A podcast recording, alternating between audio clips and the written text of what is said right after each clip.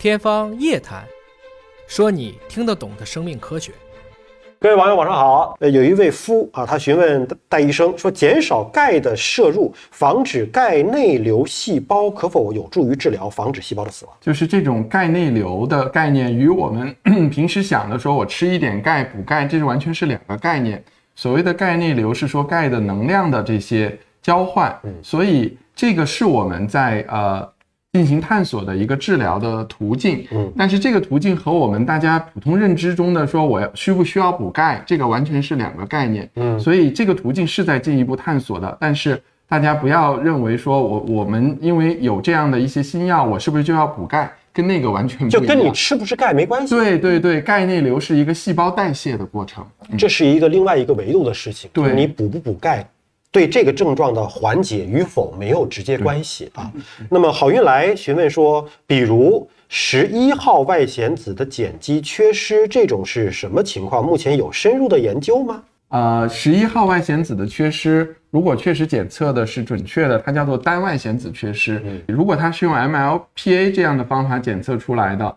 实际上有百分之五的假阳性率，嗯。啊，如果和临床表型不相符合的时候，我们会做其他的基因检测方法的验证，嗯，然后单纯的十一号外显子缺失应该会打乱读码框的，嗯，所以大部分病人应该是 DMD 的这种表型，嗯，呃，婷儿询问说能不能讲一讲基因没有查出问题，但是通过活检的方式，活检应该就是肌肉组织的活检了啊，查出来确定是说 DMD，能不能解释为什么说基因查不出来？啊，是这样，基因里头。啊，有一些比较复杂的 DMD 的突变啊，比如说深部内含子的突变和一些上游调节区的突变，它确实现在在检测中呢是有一定困难的。所以对于肌肉活检已经确诊的，如果这个结果是准确的，相信 DMD 基因上是发生了一些问题，只是这个问题可能检测有难度。现在我们通过多种方法的结合，应该说 DMD 基因上百分之九十九的问题，我们都是很有把握查出来的。如果你恰好是落在那百分之一很难查的，我们会结合各种方法，包括 mRNA 的检测等等等等。所以我想呢，有可能您比如说只是停留在 MLPA 阴性的这个结果，那你离着这个基因诊断还就是。查不出来，还并不是这么一个真的概念啊！你应该到医医院来就诊，看一下你到底基因检测是在哪个层面上。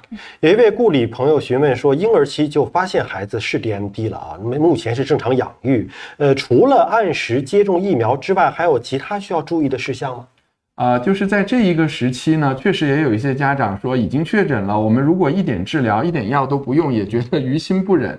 但是在这个时候呢，由于孩子用药也比较的困难，太小了。对我们其实很难说某一种药，你用很强的方法给这个年龄的孩子用下去，一定能改善他的预后。嗯。所以，我们在这个阶段呢，确实没有建议说所有的孩子一定都要用什么药物治疗，嗯，也是综合各方面考虑权衡的结果，就正常喂养就好，对，正常养育就好了。三岁以前，嗯，还有一位呢询问说有没有治疗的方式可以比较好的延长患者寿命或者是改善预后的？我们今天讲的，比如说口服治疗、口服激素长期的规范治疗结合康复治疗，是可以明显的延缓啊病人病情的进展。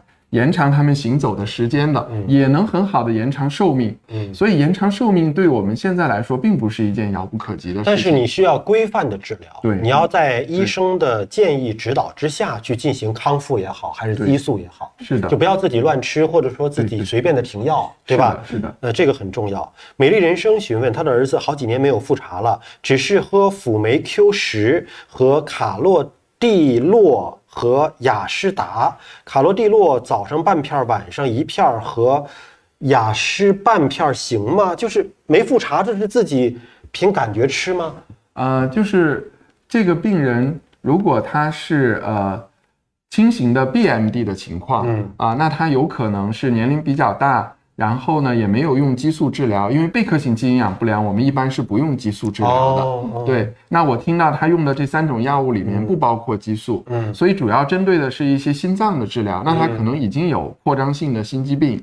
那呃，对于心脏的治疗，光靠这两种药物加上辅酶 Q 十，目前认为应该是不够的。我们对心脏的治疗会不断的随诊，不断的调整药物，因为心脏治疗强调多个途径联合用药。而且用到足量的药物才能够很好的延缓，所以建议他还是要尽快的去随诊一次。嗯，要看他心脏肌肉的一个发展进程。对对对，如果进程快，我们还得再加别的药物。嗯玫瑰花询问啊，说不能走路可以吃激素吗？就现在已经不能行走了。呃，就是如果这个病人在不能行走之前从来没有用过激素，在不能行走之后，首先就是首次开始应用激素，一般我们是比较少这样做的，因为在这一个阶段，就是第一次开始应用激素，它可能获得的利弊的天平，并不是我们在行走这个阶段这样，它可能副作用会要有提升，而获得的帮助会减少，所以这一部分病人，我们不会建议他以前没用过而用。但另外一种情况，如果有一些病人一直长期用激素，嗯，已经用了五年、十年，他已经对激素的治疗非常的了解，在他丧失行走能力以后，有相当一部分病人仍然在坚持激素的治疗。我们会给他有一个减量的操作，就是希望减少一些激素的副作用。所以这是分两种不同的情况。如果从来没用过的，我们不太建议从这个阶段又重新开始第一次用了。嗯呃，他的宝宝三周啊，四十五到五十，缺失，不听指令，不会说话，是因为这个吗？啊、是这样。我们刚才在最初的那个短片里也可以看到，DMD 的病人有百分之四十可能会有一些啊轻度的语言或者学习的障碍。这一种障碍呢是不进展的，就是说不像肌肉的问题是逐渐在进展的。但这种影响应该不会是像这么绝对，就是说完全影响到不会说话。因为四十五到五十缺失的病人很多，绝大多数孩子都是可以说话，也基本上有正常的智力的。所以如果说有这么比较严重的问题，建议他还是要在儿童的神经科就诊，找一找有没有别的原因导致这个问题。L Y L A 询问说，戴老师，孩子做的高通量测序发 E X 五零到五三 D E L 半核子，还需要做什么检测来确认吗？啊、如果是用高通量测序得到的这个结果，应该是比较明确的，外显子五十到五十三的缺失。啊、从基因检测的角度，目前如果是不涉及到后续的基因治疗，应该说已经得到了一个很完整的基因诊断了，不需要再做别的基因检测，就是诊断结果明确了。很明确。那么下一步其实就是什么样的辅助的方式来延缓进程了。对对，就制定治疗方案了。嗯，呃，小花读书询问啊，说她是两个患儿的母亲，可以再生育健康宝宝吗？啊，生育即使是两个患儿的母亲，生育健康宝宝是绝对没有问题的，只要做好规范的产前诊断。嗯啊，包括有的时候如果生育两个孩子都有这个疾病呢，心理上压力也会比较大。对于这样的家庭，也可以考虑进行这个植入前的检测，就叫 PGD 第三代试管婴儿，这样子可以在更早的阶段做好预防。嗯。呃，确实，这种心理压力可能比实际压力是更大的，因为它概率可能是百分之五十是能生出健康孩子，对对吧？它？它其实最高就是百分之二十五，嗯因为它只影响男性，哦而且只最多只影响男性的一半对。再加上万一是新发突变这种类型，再次出现的概率就更低得多，嗯降到百分之十以下了。所以是可以树立信心的。觉就是产前诊断这件问题，医学已经可以做得非常的完好了而，且很准确。对，非常的准确，嗯对。呃，木儿询问说，温和激素什么时候能出来？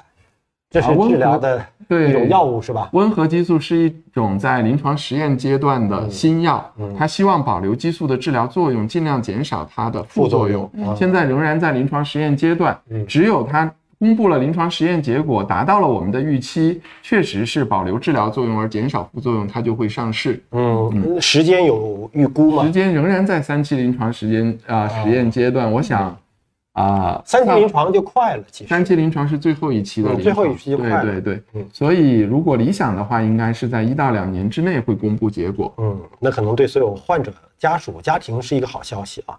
张华婷询问的说是外显子三到七缺失是 D 还是 B？外显子三到七缺失是一种非常特殊的情况，它的严重程度通常介于 D 和 B 之间，所以专门给它命了一个名字叫中间型，哦叫 IMD。所以这样的病人，我们更需要个体化的一个调整。比如说，他们用激素治疗的年龄会晚于 DMD 的病人，嗯，但是又不会像 BMD 的病人这样终生都不会用到激素。所以三到七缺失占的病人数并不少。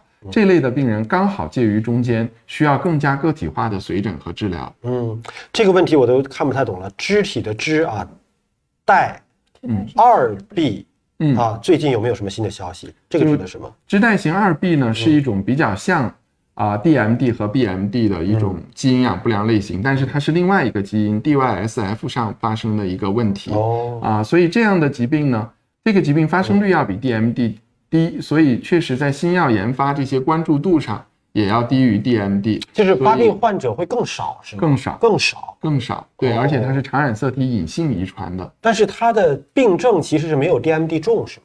比 DMD 要轻一点，比 BMD 要又又重一点重一些，差不多是这样一种情况。对。嗯，呃，贝贝氏肌营养不良是不是就是 BMD 贝壳型对啊？就是 BMD。他说贝氏肌营养不良会腰椎前凸吗？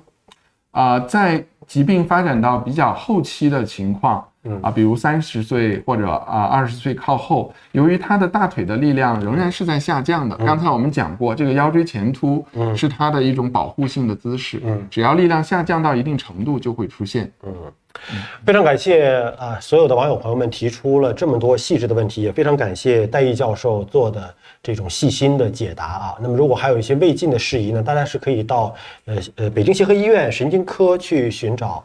呃，戴教授去挂他的门诊，我们也会送出十份华大基因的全外显子组的一个基因检测，啊，包含了这个 DMD、BMB 的相关的基因的一些检测。那么今天呢，非常感谢戴教授，也谢谢我们的孙俊研究员，也非常感谢我们的患者家属，也是我们的呃爱心人士姚延锁先生，谢谢。那我们今天的直播呢，到这里就告一个段落了。